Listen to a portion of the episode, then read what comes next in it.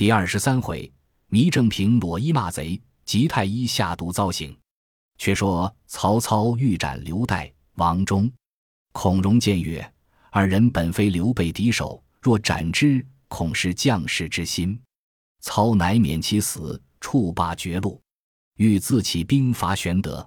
孔融曰：“方今隆冬盛寒，未可动兵，待来春未未晚也。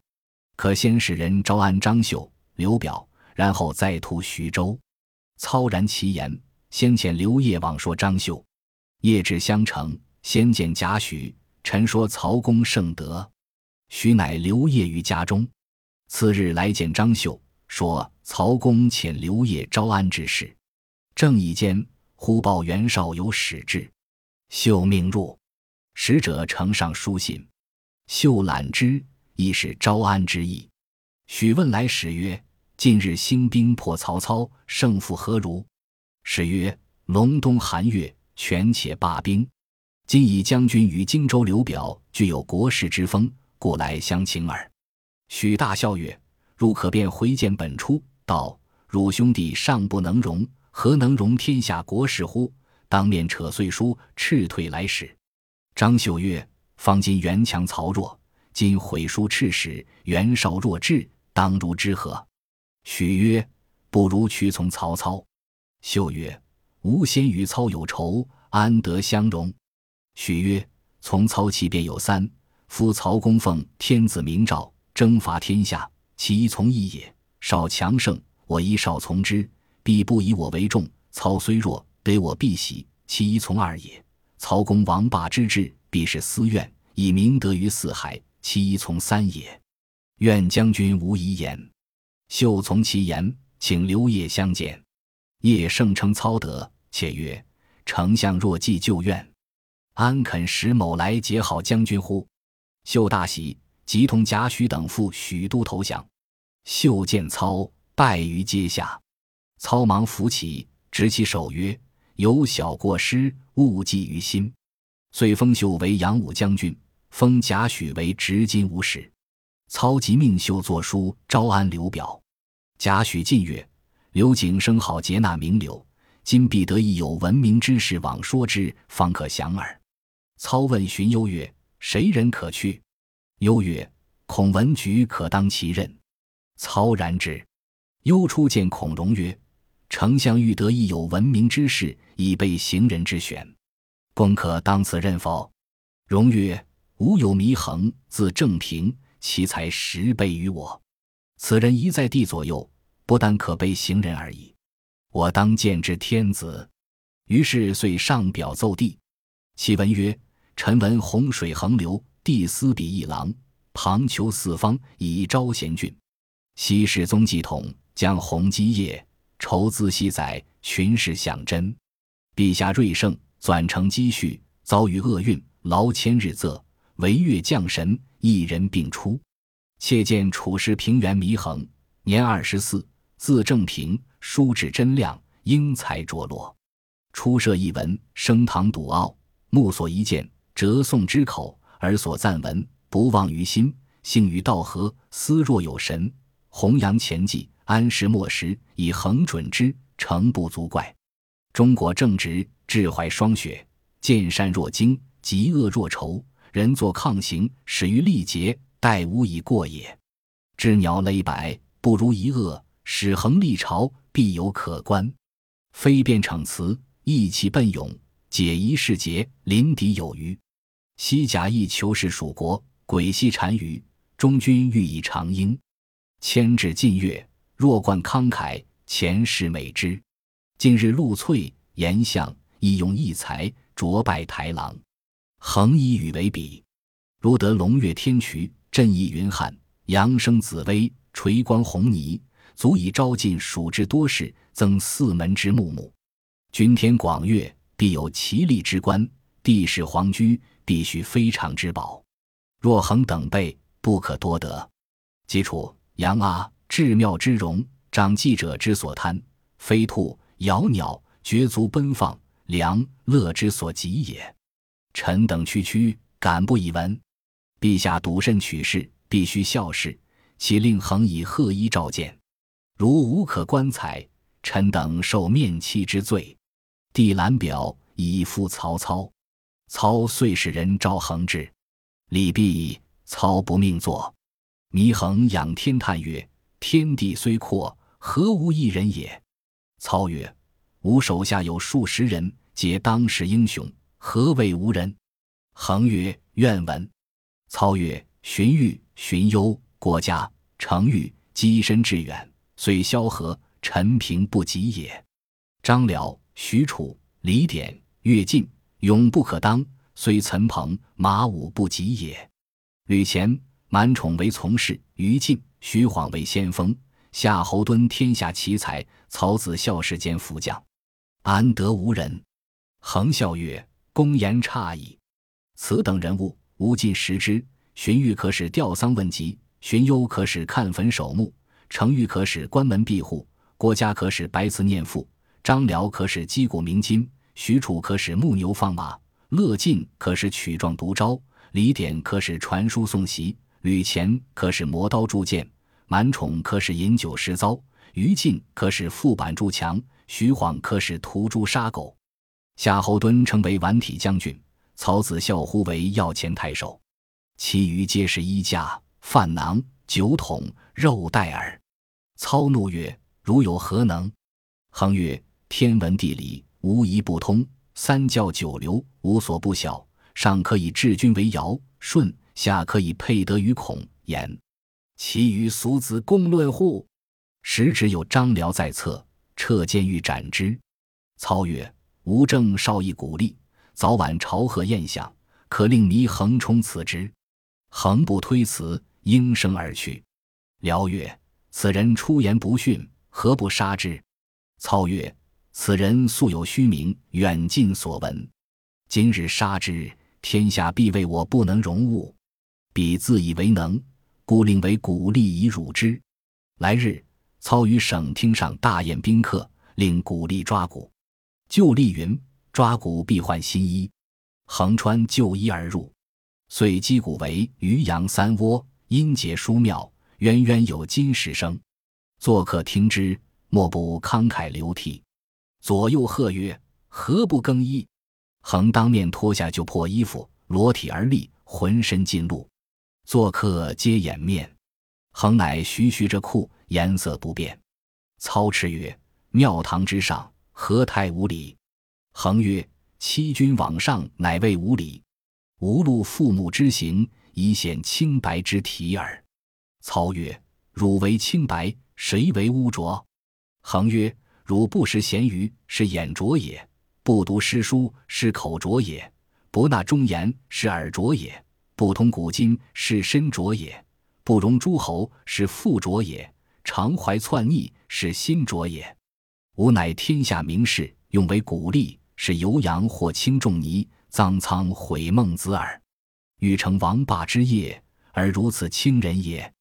使孔融在座，孔操杀恒，乃从容进曰：“祢衡罪同须弥，不足发明王之梦。”操指衡而言曰：“令汝往荆州为使，如刘表来降，便用汝作公卿。”恒不肯往。操教备马三匹，令二人扶携而行，却叫手下文武。整酒于东门外送之。荀彧曰：“如祢衡来，不可起身。”衡至，下马入见，众皆端坐。衡放声大哭。荀彧问曰：“何为而哭？”衡曰：“行于死救之中，如何不哭？”众皆曰：“吾等是死尸，汝乃无头狂鬼耳。”衡曰：“吾乃汉朝之臣，不做曹蛮之党，安得无头？”众欲杀之，荀彧急止之曰：“量鼠雀之辈，何足吾刀？”恒曰：“吾乃鼠雀，尚有人性，汝等只可谓之果虫。”众恨而散。恒至荆州，见刘表毕，虽送德，时讥讽。表不喜，令去江夏见皇祖。或问表曰：“祢衡戏谑主公，何不杀之？”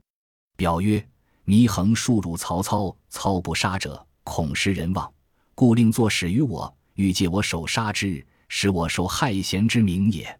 吾今遣去见皇祖，使曹操知我有实。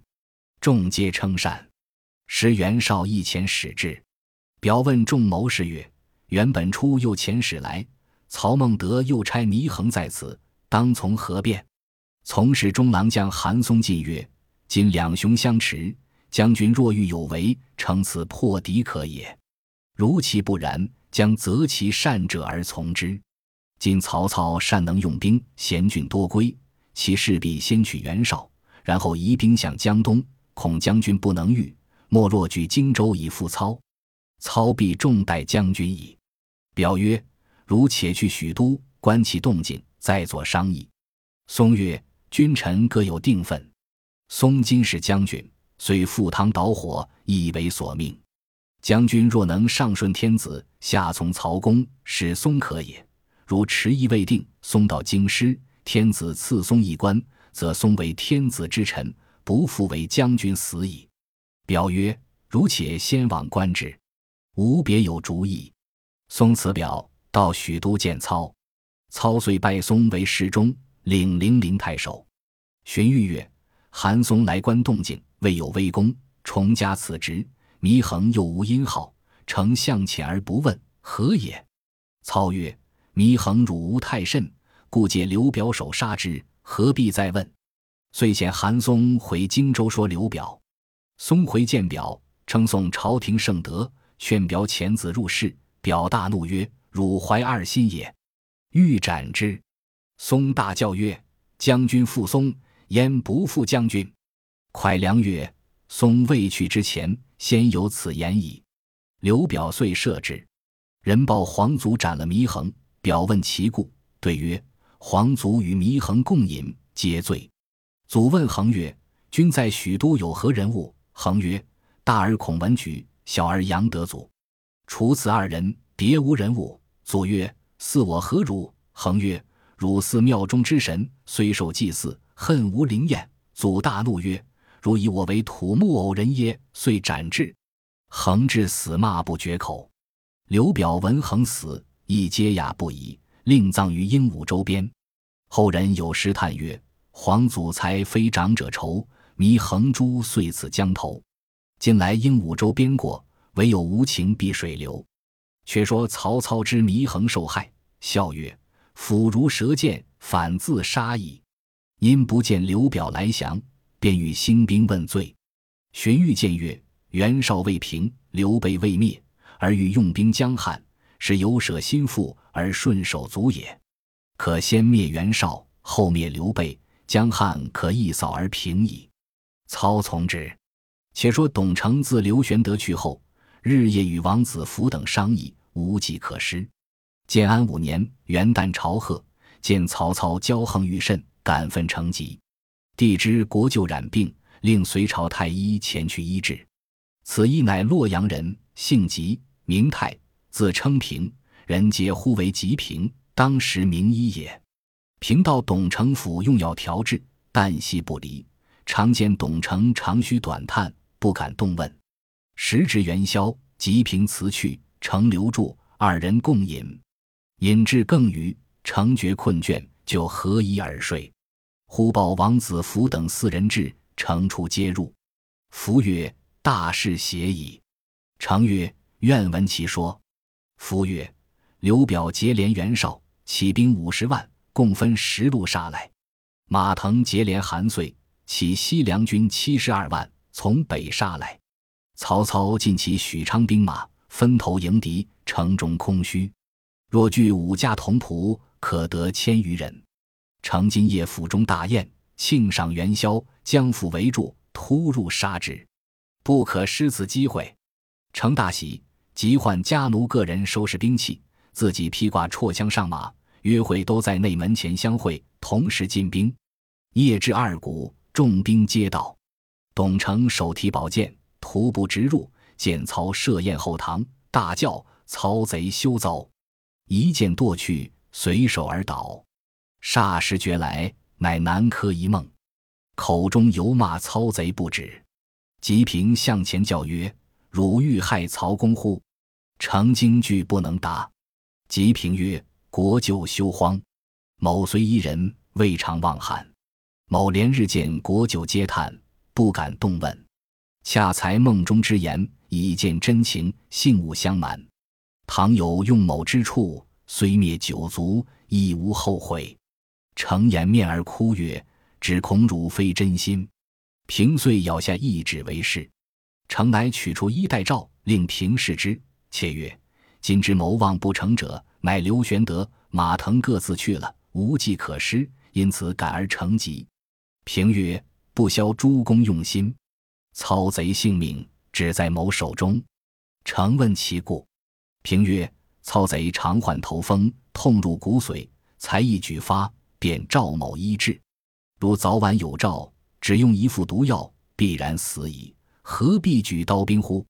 程曰：“若得如此，就汉朝社稷者，皆赖君也。”时吉平辞归，程心中暗喜，步入后堂，忽见家奴秦庆同同侍妾云英在暗处私语。程大怒，唤左右桌下，欲杀之。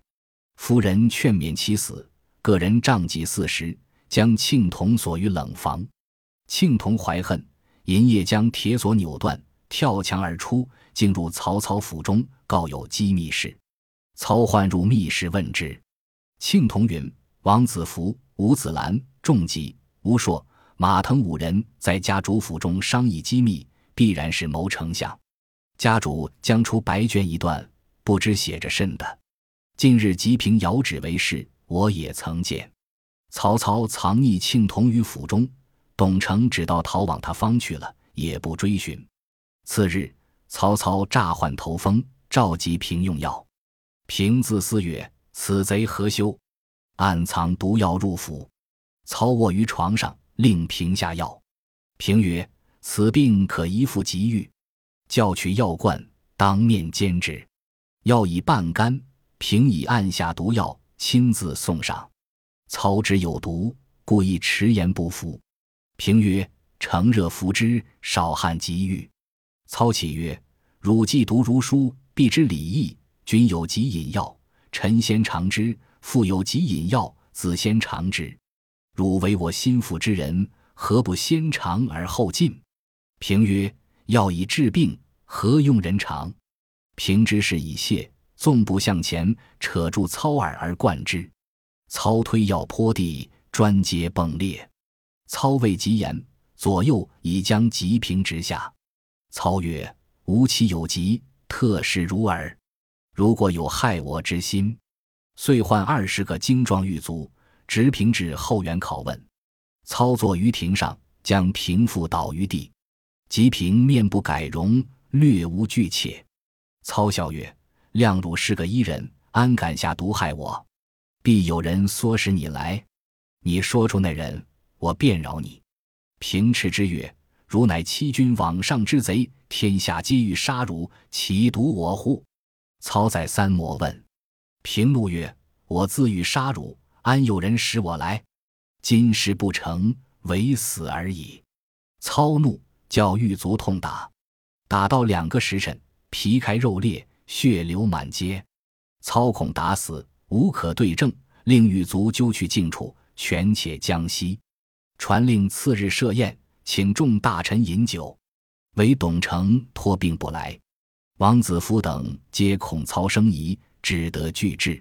操于后堂设席，酒行数巡，曰：“言中无可为乐，我有一人可为众官行酒。”叫二十个狱卒，与吾牵来。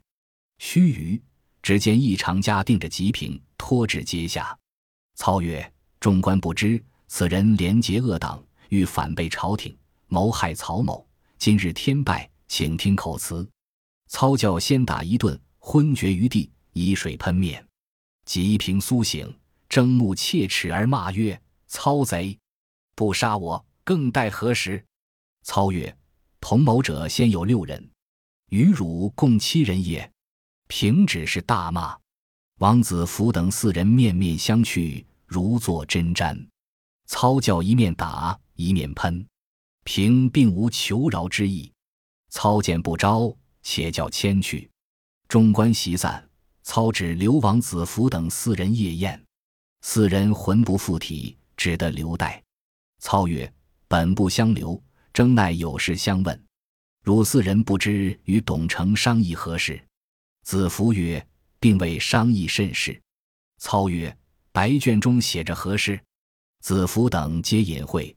操教唤出庆童对证。子服曰：“汝于何处见来？”庆童曰：“你回避了众人，六人在一处画字，如何来的？”子服曰：“此贼与国舅侍妾通奸，被责屋主，不可听也。”操曰：“吉平下毒，非董承所使而谁？”子服等皆言不知。操曰：“今晚自首，尚有可恕；若待事发，其实难容。”子服等皆言并无此事。操持左右将四人拿住监禁。次日，带领众人径投董承家探病。承直得出营。操曰：“缘何夜来不赴宴？”承曰：“危急未全，不敢轻出。”操曰：“此事忧国家病耳。”程愕然，操曰：“国舅之吉平是乎？”程曰：“不知。”操冷笑曰：“国舅如何不知？唤左右，迁来与国舅起病。”程举措无地。须臾，二十余卒推及平至阶下。吉平大骂：“曹操逆贼！”操只谓程曰：“此人曾攀下王子服等四人，无以拿下廷尉。”尚有一人未曾捉获，因问平曰：“谁使汝来要我？可速招出。”平曰：“天使我来杀逆贼。”操怒叫答：“身上无容形之处。”诚在座视之，心如刀割。操又问平曰：“你原有十指，今如何只有九指？”平曰：“矫以为是，誓杀国贼。”操叫取刀来。就接下截去其九指，曰：“已发结了，教你为是。”平曰：“上有口可以吞贼，有舌可以骂贼。”操令割其舌。平曰：“且勿动手，吾今熬行不过，只得共招，可是无父。”操曰：“视之何爱？”遂命解其父。平起身望却拜曰：“臣不能为国家除贼，乃天数也。”败毕，撞阶而死。操令分其肢体号令。时建安五年正月也。史官有诗曰：“汉朝无起色，一国有称平。历史除奸党，捐躯报圣明。即行辞于列，惨死气如生。十指淋漓处，千秋养一名。”操见吉平已死，叫左右牵过秦庆同志面前。操曰。国舅认得此人否？